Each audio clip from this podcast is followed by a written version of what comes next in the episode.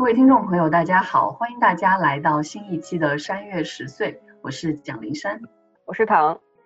今天这期节目其实是我们一期大家一起录的节目的一个我们两人想做的延伸吧。实话实说好了，就我们刚刚录完了一期关于外貌跟身材焦虑的节目，然后在那期节目里面，我们其实着眼的重点还是在于外貌。还有身材这个事情没有谈到穿衣服的这个事情，但其实两者是有非常多联系的。所以我跟唐两个人聊着聊着就决定说，那干脆我们再专门做一期关于穿衣服这件事情的焦虑，或者说这件事情的自由相关的议题好了。这期节目其实我们也受到了就是剩余价值播客的一些启发。剩余价值现在已经变随机波动了，大家众所周知的原因哈，我们就不多说了。另外一个就是，还是有听见他说独白剧里面第一集外貌焦虑里面有提到的一点点关于穿衣服的问题的启发，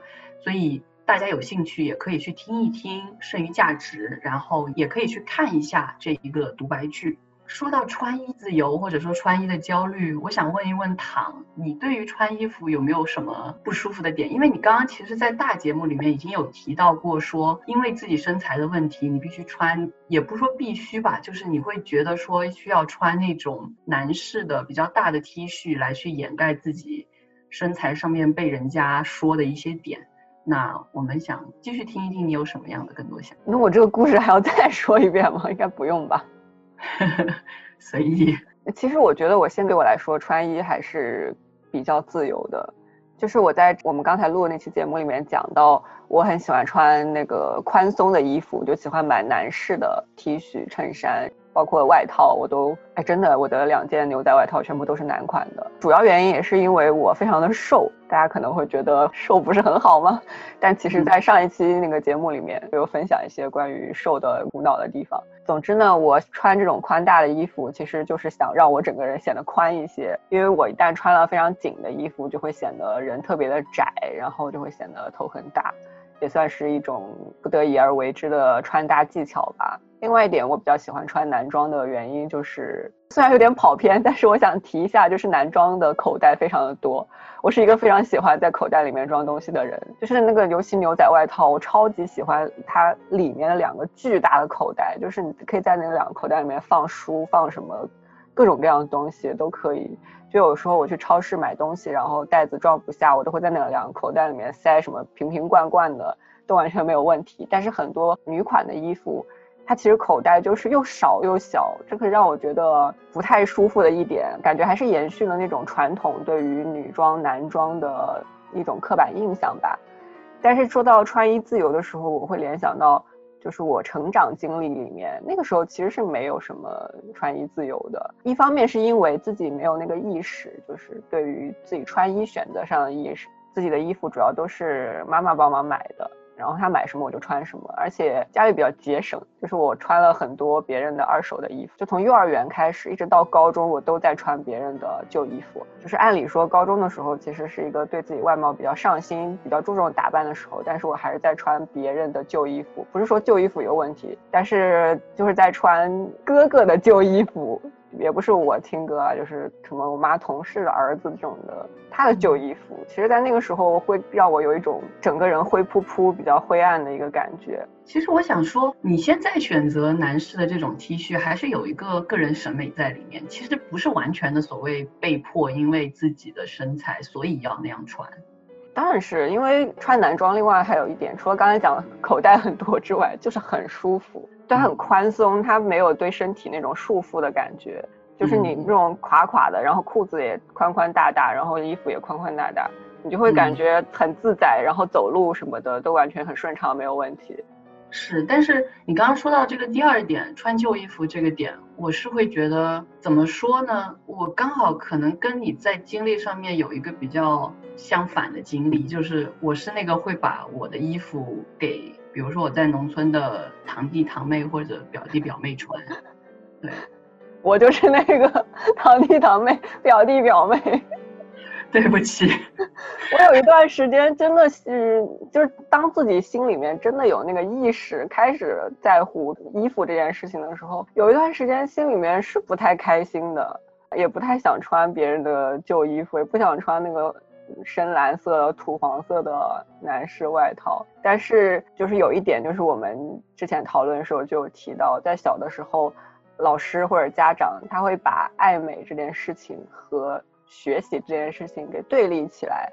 仿佛就是你，你爱打扮，你注重外表，好像就意味着你分心了，对你的学习会有影响。你学习不好，好像一个人不可能既爱美又学习好一样。嗯，我当时确实很深受这种说法的影响，就觉得说，那那我就肯定要选择学习好。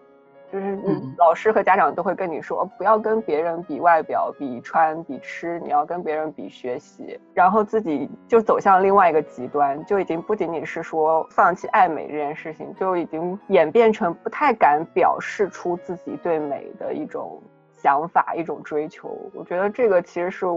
我这个成长经历里面让我觉得比较缺失的一块儿，因为我是受这个环境的影响，走了一个极端。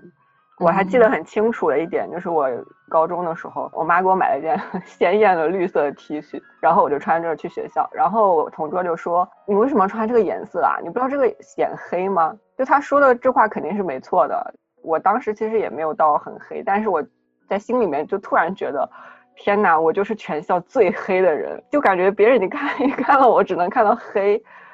当时我就很想冲回家把这件衣服给换掉。但是到回到家之后，我又不敢跟我妈说，你以后不要给我买这个衣服，显黑，就是处于这种很矛盾的一个状态，很拧巴的一个状态。我觉得这个点上我也比较有共鸣，因为我印象非常非常深刻，就是初中我们班的文艺委员非常会穿衣打扮，而且特别漂亮，但学习成绩不是特别好。可能在中游哦，是文艺委员，OK，我刚刚听成学习委员了，不好意思。我当年就跟他玩的不是特别好，因为我心里面一直谨记这一条，就是老师不断提到的，就是把时间花在什么穿衣打扮上的人就不是好学生一类的，然后自己当然也会选择想做好学生，所以就会跟他反而刻意保持距离。特别好玩的就是，我们现在基本上是在我的中学时代，我所有的朋友当中最好的朋友。然后我们会开玩笑提起这个事，就说他就会说，当年你可对我特别不屑呢，觉得我就是一个学习不好的、只晓得玩的人什么什么的。然 后我就会觉得蛮尴尬的。但是我真的，我到后来，我印象特别深，大学之后，我每一次买衣服，我一定会让他陪我，就是当我有自己的。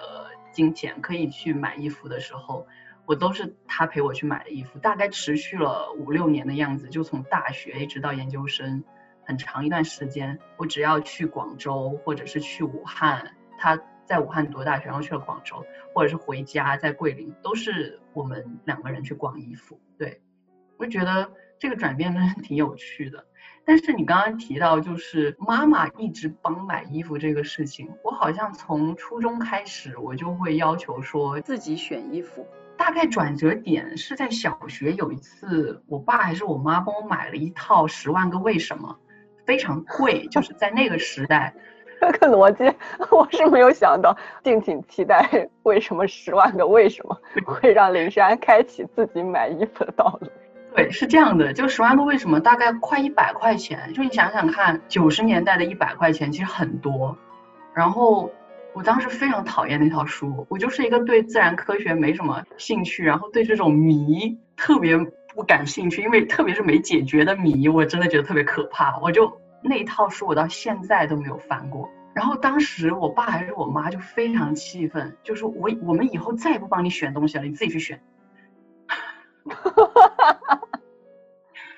对，大概那是一个契机，如果没有记错的话，就自从那之后，他们从来不会主动在我没有在场的状况下去帮我买任何东西，就是要不就是他们给我钱，要不就是他们陪着我去买东西。所以我好像出生之后，所有的衣服都是我妈陪着我去买的。当然，这里面很多的款式的最后的抉择，因为我是个很纠结的人，最后的抉择可能是我妈做的，但是相对来说，就是这个衣服的选择不是他们单独做做出来的，所以我不会遇到说买了一件衣服我特别讨厌，然后完全不想穿，或者是被别人指出来说不好看，因为都是我自己比较想要的衣服。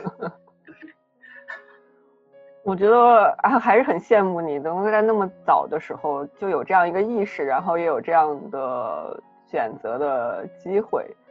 我首先是根本就没有这个意识，没有想到说，哎，还可以这样。你这么说的话，我就想到关于裙子的这件事情，因为我其实是很少穿裙子，我从小就很少穿裙子，而且我小时候就是头发很短，就是那种假小子那种状态。但是我也有一段时间很羡慕，就是班里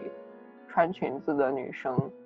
当时我觉得很矛盾，我说要不要说我想穿裙子这件事情？但是我小时候可能就是一个比较懦弱的一个小朋友，所有的想法全都窝在心里面，加上又受到那种环境关于爱美羞耻这个事情，最后我还是没有说，我就一直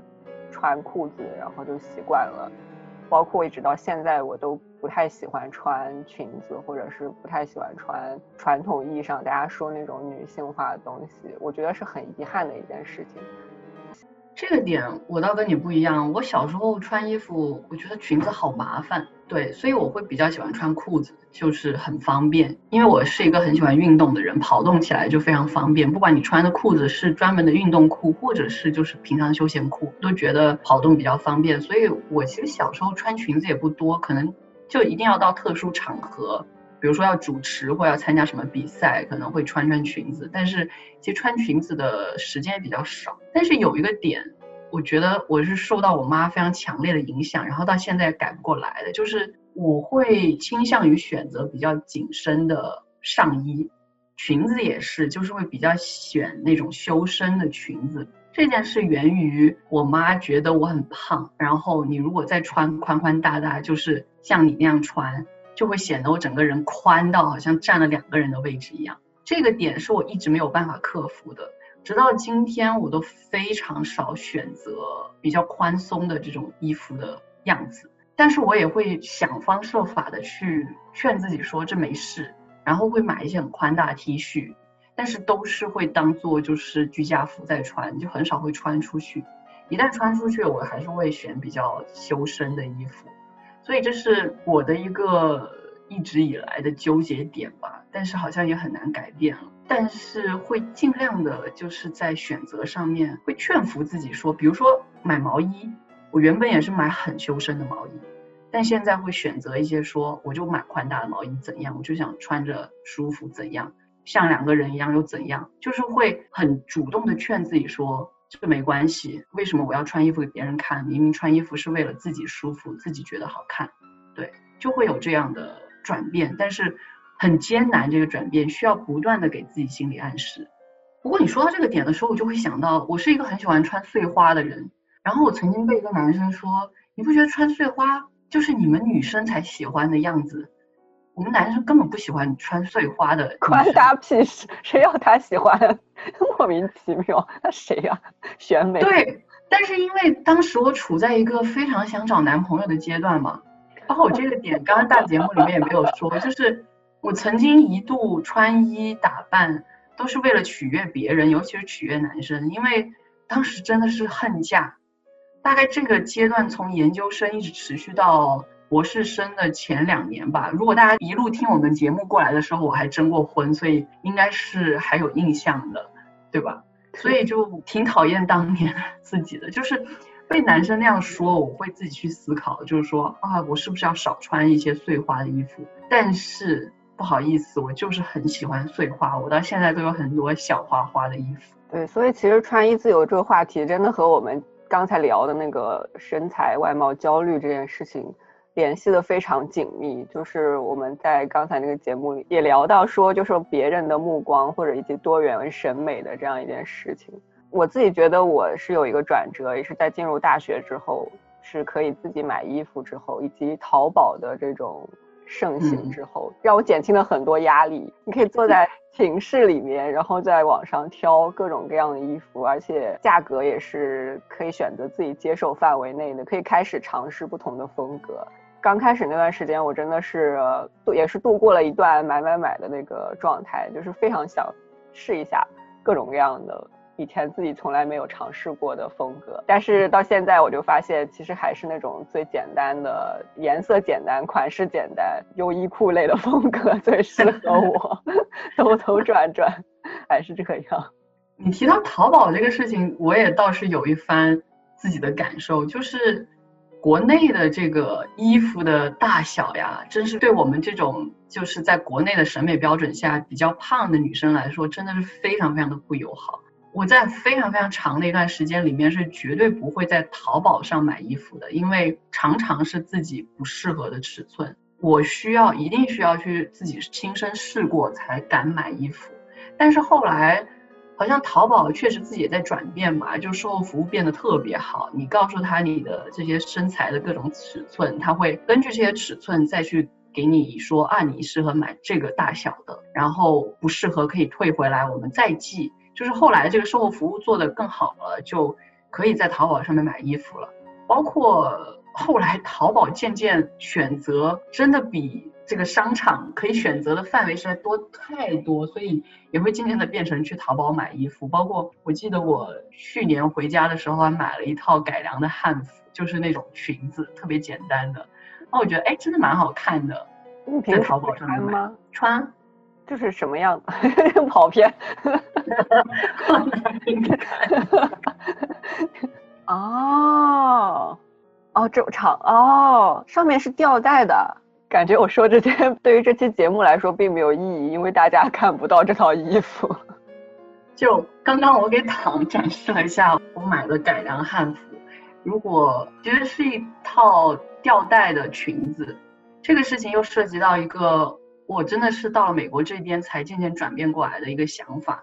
就在刚刚节目里面我也有提到说，我一直被人说手臂粗，然后这个事情让我很长一段时间以来都不敢穿吊带，也不敢穿无袖的衣服，直到到了这边之后，发现大家什么样的身材都有，然后渐渐对这个事情的焦虑就放低了很多，所以我到了这边就。比较敢穿无袖的或者是吊带的东西，有可能会在外面加一个小的那种小披肩什么的，但是就比较敢穿了。然后在国内我也敢穿出去了，因为觉得就是不再那么害怕那种说我手臂粗的那种目光也好，或者是闲言碎语也好。所以说到吊带，是不是就可以进入我们关于 腋毛的话题了？对，可以。那你现在会剃腋毛吗？我很少，就我会剃了，因为我有吊带或者是无袖的衣服要穿的时候，我还是会剃。但是我一度为这个事情非常的不爽，就是我觉得为什么女生要剃腋毛，但是男生不用？然后躺其实又指出来说，其实电视上很多明星男生也会剃腋毛，但是我还是很不爽，就是为什么一定要剃腋毛呢？我其实对于腋毛这件事情感觉很奇怪，就是我也看了一些文献，很多都是从历史角度来讲的，说什么腋毛，然后作为一个比较隐秘部位的毛发，会具有这个性的意味。嗯，但是我觉得在当下这个环境里面，你露腋毛并不是这个方面的原因，大家会以此来评价你这个女生邋遢，或者是。不讲究，然后就以此来批判你更多的一个方面，比如说前面讲到什么懒惰呀，或者这些东西。我自己如果穿吊带的话，我其实也会犹豫要不要剃腋毛这件事情。但是因为我平时很少穿无袖的衣服，但我之前为了学游泳，就是要穿泳衣的时候，我那个时候就有剃腋毛。剃了之后，我就发现其实特别难受，因为腋毛它存在是有它存在意义的。就尤其是夏天的时候，它那个对于出汗这个问题啊，或者对于摩擦这件事情，它是有自己的非常大的存在价值的。剃了腋毛之后，我就感觉是不是我出汗变多了？因为我平时也感觉我不怎么出汗呀，但是为什么就感觉腋下会有一种湿湿的感觉呢？我还想说，可能之前都是 腋毛帮我承担了太多，帮我蒸发了那个水蒸气的面积变大。我在说什么？突然开始考虑这种问题。刚才讲到我平时穿衣比较宽大，不太会涉及到这个问题。但是对于整个社会上来说，大家依然会觉得，如果你穿无袖，如果你要露出腋下的话，好像你就要把腋毛给剃掉。之前在微博上面就有一个女生发起过那个女子腋毛大赛，就是鼓励女生勇敢的露出腋毛，让大家正视腋毛的存在。而且今年的那个脱口秀大会上，杨笠也讲过一个段子。他说：“男生为什么那么怕腋毛呢？那我们在晚上出门遇到歹徒，是不是就可以把手抬起来，然后他就吓跑了？他其实就是在点出腋毛这件事情仍然在当今社会里面是作为一个很诡异的一种限制吧。嗯，对，所以我真的也不好说腋毛这个事情到底是剃还是不剃，可能不剃是一种反抗。”对于现存话语的一种反抗，但是可能我已经被这种现存话语内化的很厉害，会觉得好像有腋毛在那，然后你穿着无袖就是不太得体，所以我会还是会选择 T，但是我会觉得这应该是大家的自由才对，但是我觉得以现在的这种话语状况来说，其实做不到，很可惜，我会觉得对。不过既然说到这个。得体的问题，其实之前听剩余价值里面也有谈到穿睡衣的问题。我记得我好像在之前我们哪一期节目也聊过这个问题。就是我其实是一个很喜欢穿睡衣出门的人，有两个故事可以跟大家分享。就是我在家非常喜欢穿睡衣出门去买菜，就有可能那个菜市场就在家门口，有时候稍微远一点，可能要坐几站公交才到。然后我就非常喜欢穿睡衣出门去买。会觉得很方便，然后我妈也会这样穿，我就会觉得那有什么所谓。然后平常有一些邻居也会这样穿，就觉得那就可以啊。但是剩余价值里面就会提到说，这个山东大叔大妈穿睡衣出门，跟上海人的精致做了一个对比。当时就觉得，哦，是是有这种考量在里面吗？这是一方面。然后睡衣的另外一件事就是我大学时代可能是受了在家的影响，我就喜欢穿睡衣去买饭，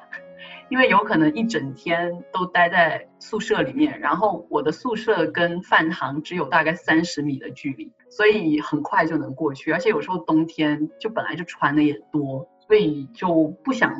重新换一套衣服，觉得很麻烦，然后就。直接穿着睡衣去买个饭，然后打包带走回宿舍吃，可能这一系列过程也就十分钟的样子，我就觉得那我就穿睡衣好了。但是我一个比较好的大学的朋友就说，哎，怎么看你每次都穿睡衣去买饭，你不觉得有点奇怪？我就想说，哎，有什么奇怪的？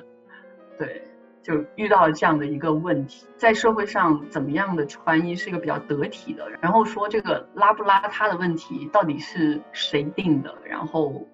我们需要去遵守这个邋遢或者不邋遢的这样的一种规则吗？我其实，在听那期剩余价值的时候，感觉就是在这个问题上是感觉有一点奇怪的，就是睡衣出门的问题。我自己虽然是不太喜欢穿睡衣出门，但是主要是出于一个卫生的考虑，就是我总觉得，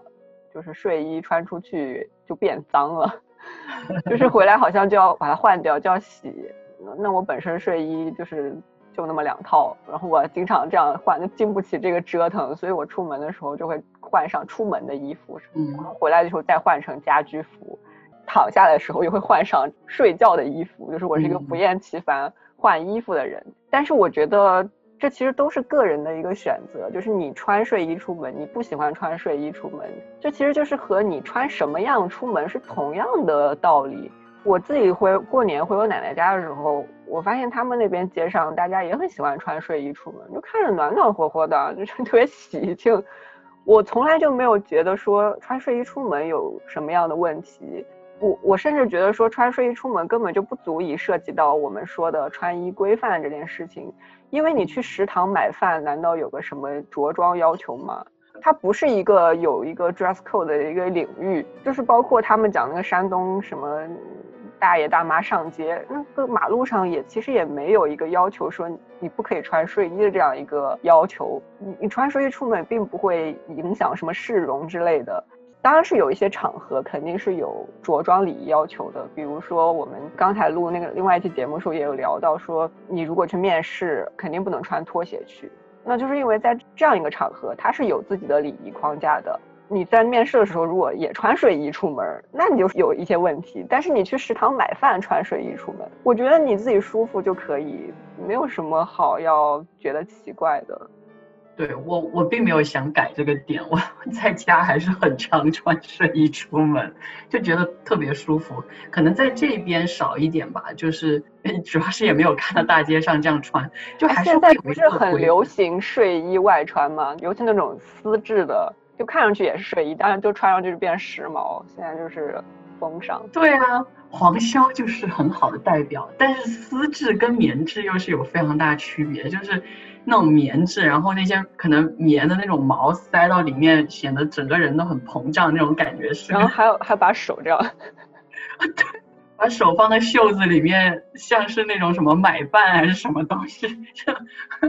这个对啊，这个形象给人感觉是完全不一样。我们其实可以延伸到那个穿衣守则的问题，就着装守则的这个事情，dress code。我刚刚在节目里面有提嘛，就是令人心动的 offer 的朱一轩有带一个小的那种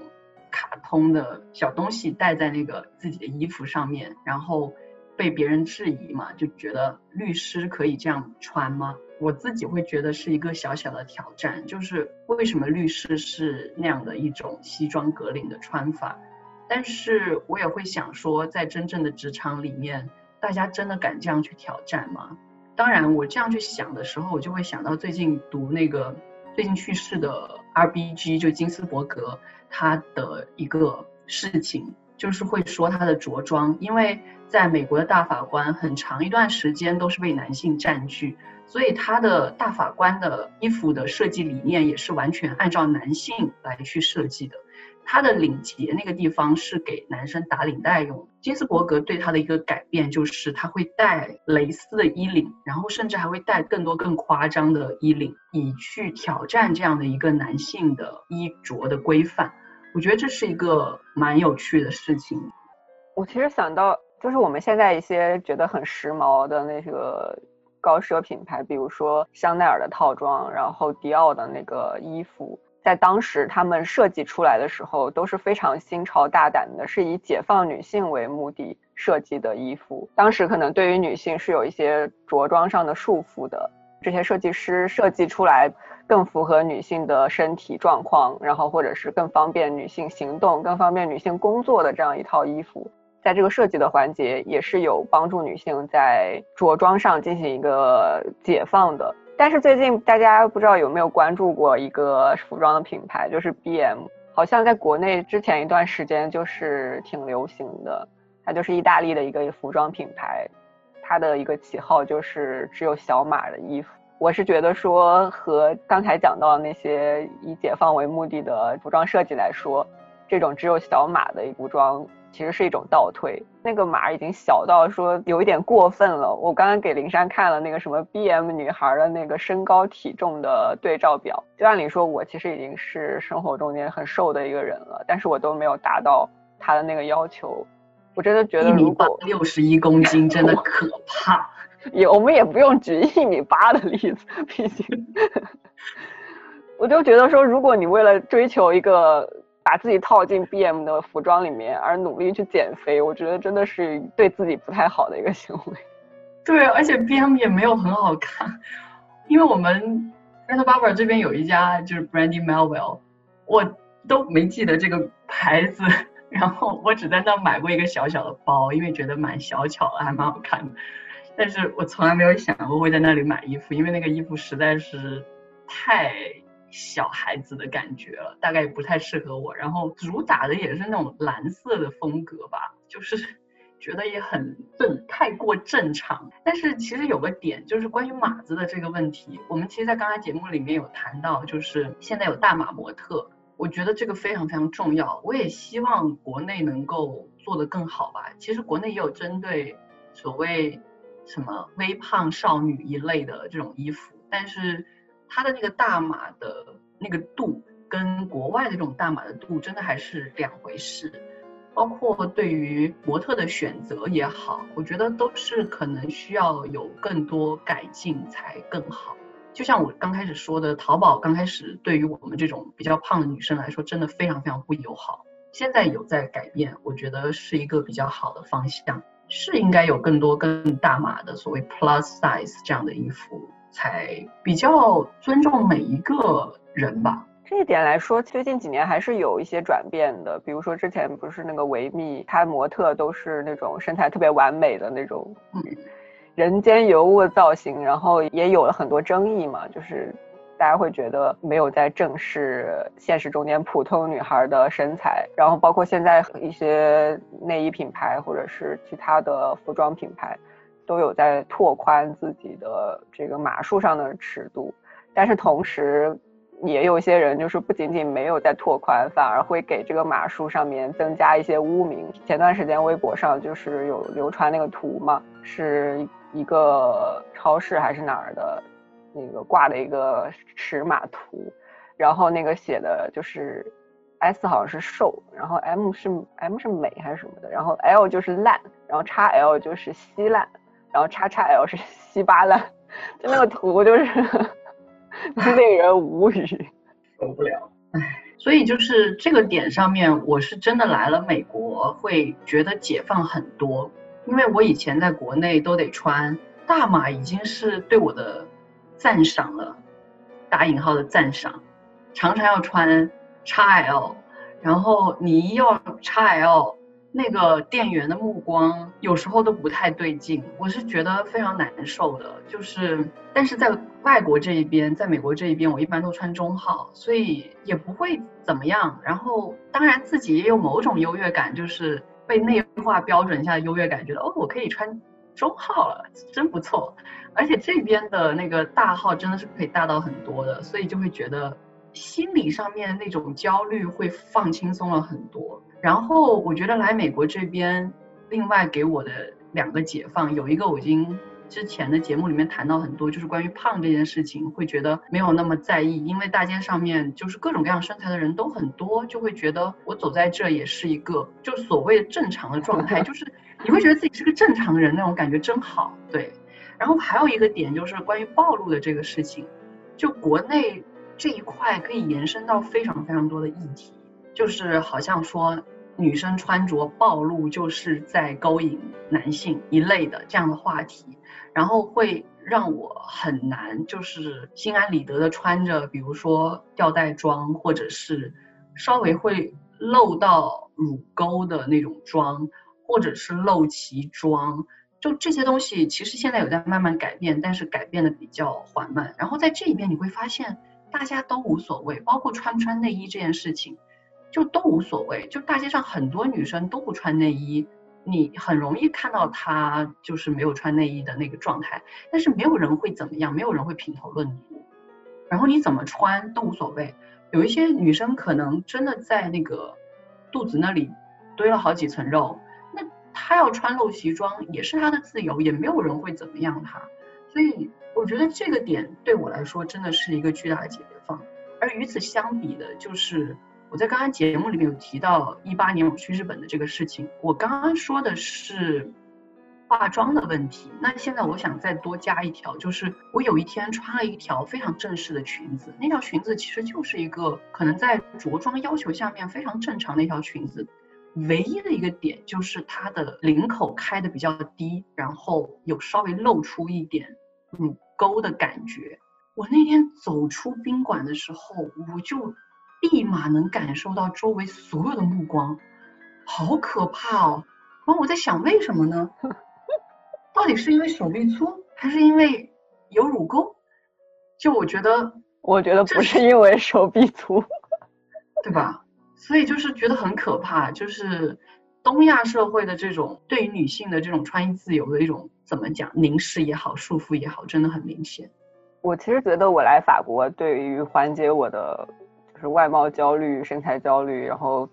穿衣自由这一块有很大的作用。这里其实并不是一个什么崇洋媚外的一个问题，确实是一个社会环境的一个问题。大家对于法国都有一种刻板印象嘛，就觉得这里肯定大家都特别时髦、特别时尚，然后就有那种什么巴黎女人，然后精致到老的那种各种各样的书啊，或者是文章啊那些东西。所以在来之前的时候，我还想，天哪，我会会不会太土了？然后说这之后要修炼一下还是怎么样？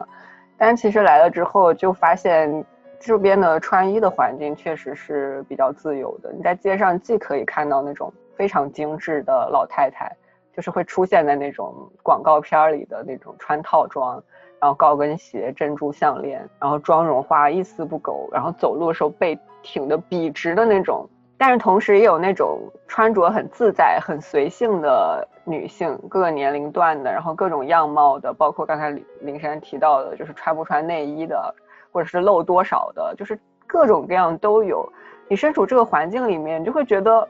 我穿成什么样都可以，就说这个环境是很包容的，大家都是自由的，就是社会会有一个共识，说你去评判别人的穿着、评判别人的外貌是很 low 的一件事情。所以在这边的时候，我既可以摆脱小时候那种爱美羞耻，就是我可以努力去打扮成我想要的美的样子，我可以很优雅的出门，但是我也可以非常随意的运动鞋，然后卫卫衣每天这样随便出去。或者是我穿的在国内意义上暴露一点出去都没有任何问题，因为它就是这样一个比较宽松的一个环境。那另外就是刚才讲到的暴露这件事情，我在国内的时候其实会比较喜欢穿短裤，就非常短的那种，夏天的时候，然后就露腿嘛。我觉得在北京的时候其实还好，因为穿的人非常多。但是我印象中间回老家就是小地方可能风气还是更保守一些，然后这样穿的时候是会感受到。刚才灵山提到那种目光的，就是我记得有一次我在那个我们家那个桥上面等人，站在那儿，旁边就有一个大爷，你就感觉到他从上到下打量那种感觉，瞬有一瞬间可能自己被物化了那种感觉，好像有个有个物化魔咒一样，就他的目光就这样看着你。我其实就是上面一个 T 恤啊，下面一个短裤，然后穿一双球鞋这样，而且在那个比如说坐公交或者是有的时候。也会遇到别人就是蹭你或者摸你的这种事情，是让人感觉非常的恶心的。但是来到这边之后呢，虽然刚才说这个环境变了，环境很自由，但是我现在反而穿的更多。我觉得 是因为年纪大了，就是感觉天哪，就会就是老寒腿的感觉，就露不起了。当然也和这边的温度有关，这边夏天可能只有一周时间是比较。三十多度比较热的，平时可能还是二十多度，所以我已经好久没有穿短裤了，然后好久没有露腰，好久没有穿吊带了，真是非常可惜。我们这边是温度也不高，但是美国人这两天这么冷，照常穿短裤出门。哎，真的，我觉得我不管是哪个季节出门，街上永远都有穿短裤的人，同时还有穿羽绒服的人，我不知道怎么回事。对，我觉得加州应该是一个典型，就是大家穿衣服永远都是往往少的穿，很少有人往多的穿，因为就觉得，哎，加州应该大概都是这个温度吧。可是我明明觉得很冷，我真的很怕冷。刚才林珊其实还讲到内衣这件事，然后我想说，不穿内衣确实很自由，但是我每次不穿内衣都觉得特别冷，就算不穿内衣，我也要穿一个背心在里面。不然我就会觉得那个领口就会有风透到我的那个胸口，就会感觉凉飕飕的。可以穿高领，我不穿内衣的点是因为就是我确实胸比较大，然后不穿有钢圈的内衣确实是不太撑得住吧，可以这么说。所以确实穿内衣对我来说是一件不舒服的事，我就是不喜欢特别紧身的被束缚的那种感觉。这就很矛盾，因为我外套喜欢穿。前面还讲说喜欢穿紧身毛衣。对对，就这很矛盾。但是我内衣的那种东西，我就很讨厌穿紧的，包括裤子也是很不喜欢穿紧身的裤子。但是明明买的牛仔裤都是那种缩腿，所谓缩腿的那种裤子，所以就是其实本身挺矛盾的这个事情。我们刚刚其实聊的都是从我们自身出发去聊，就是一个女性的穿着，但是其实我们没有聊男性的穿着的问题。其实这个时候可能有东东跟超超在，他们会说一些自己的感受。但是我们其实看很多节目，或者是看社会大众，包括我们身边的朋友，都会感受到男性穿衣的自由与不自由的问题。躺有没有什么样的一些观察？我自己会想说。男性似乎在穿衣上不说更不自由，就是同等的不自由。对，首先是在衣服的样式上面，其实不是很自由。就是如果你穿的稍微偏离大家对于一个男性的那种标准的认知，就会受到疑惑的眼光。比如说你穿的比较夸张一些，或者你穿的同样比较暴露一些，或者是大家会认为有一些。服饰类型是比较偏女性化的，或者是你的衣服更繁复一些，上面的装饰多了一些，花边多了一些，这些都是好像没有办法被认可的。而且不仅仅是衣服样式上面，我觉得男性在穿衣服的颜色上面其实都没有那么自由，就是会有一些颜色被认为是女性化的颜色。那比如说粉红色，你如果穿一个粉红色的外套，当然现在大家可能觉得哦时髦，但是在日常生活里面，你穿粉红色的。外套或者什么的，走在马路上嘛，还是会有人侧目吧。而且不光光说是粉红色，我觉得可能有时候鲜艳一点的颜色都有可能会超出社会对于一个男性形象的一个认知。但是也刚才讲到说，其实现在来说，这些东西都渐渐变成了一个时髦的一个指标。对，我觉得这其实是好事。就是之前那个什么成都还是哪儿那个街拍，就很多男生都穿的特别大胆，然后穿的就特别鲜艳，或者穿的我觉得特别厉害。就是真的有很多衣服都是我我自己都不敢穿的，我觉得我撑不撑不住的衣服，然后我看到他们穿，我觉得很羡慕。那如果社会对于男性这方面的穿衣服有一个更高的包容度，我觉得这绝对是一个好事情。对你说到这个点的时候，我就又想到黄潇，因为黄潇曾经染过各种各样颜色的头发，对，真的染发这件事，对对对，对我觉得好羡慕。我甚至想说，回去如果找到工作了的话，我想染一个黄色或者是鲜绿的头发。你你这个逻辑有问题，你找到工作之后你就不能染成这样了。可是没找工作之前要找工作啊！哎，你看这样又又回到一个职场了，你，就很多那种限制。所以要染就趁现在，真的。现在也没法染啊，又不能出门。我 我其实哎，我其实也想染，我想染一个蓝色的头头发。对，不过染头发确实对头发伤害很大，因为我也染过好多次头发。之前还是算了，我不是很喜欢《浪客剑心》那个动漫嘛，然后里面主角是红色头发嘛，所以我染过红色的头发，是很好看，我觉得，但是确实对头发伤害比较大。但是我觉得隔那么一两年染一次还是可以的吧，我我应该回去会染头发的。如果，唉，我选择 假发片。这也是可能的，真的。现在这种小东西的进步，我觉得真是太棒了。就是它可以让你在一秒钟之内就变换一个形象，然后下一秒你又可以摘掉那个东西，然后回到一个所谓的社会规范里面，算是一种释放的一个出口。嗯，对，我觉得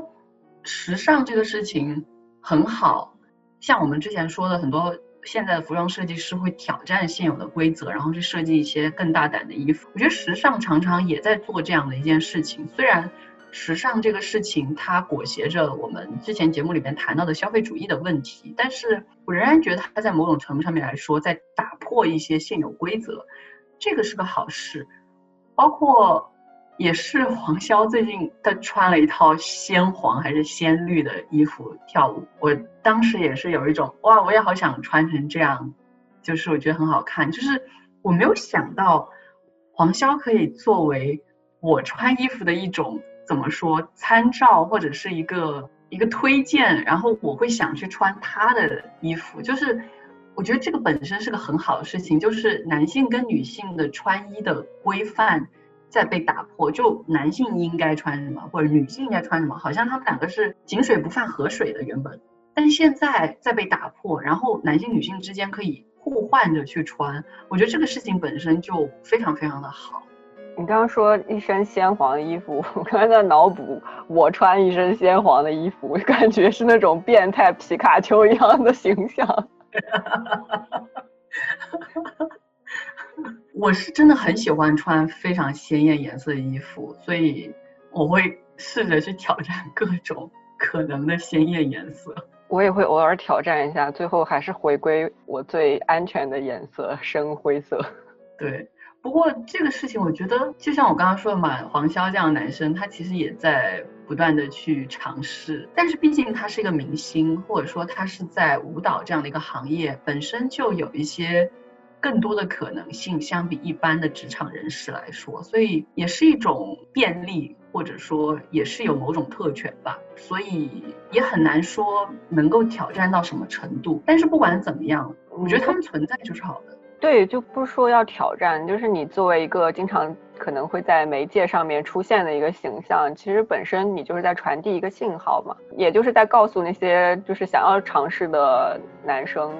就是这样没有问题，很好看。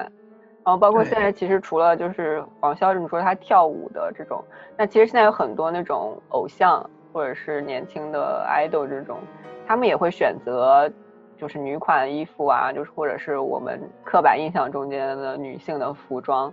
其实都是在打破、在模糊那个边界。他们的形象本身的存在就是一种号召，就是一种证明。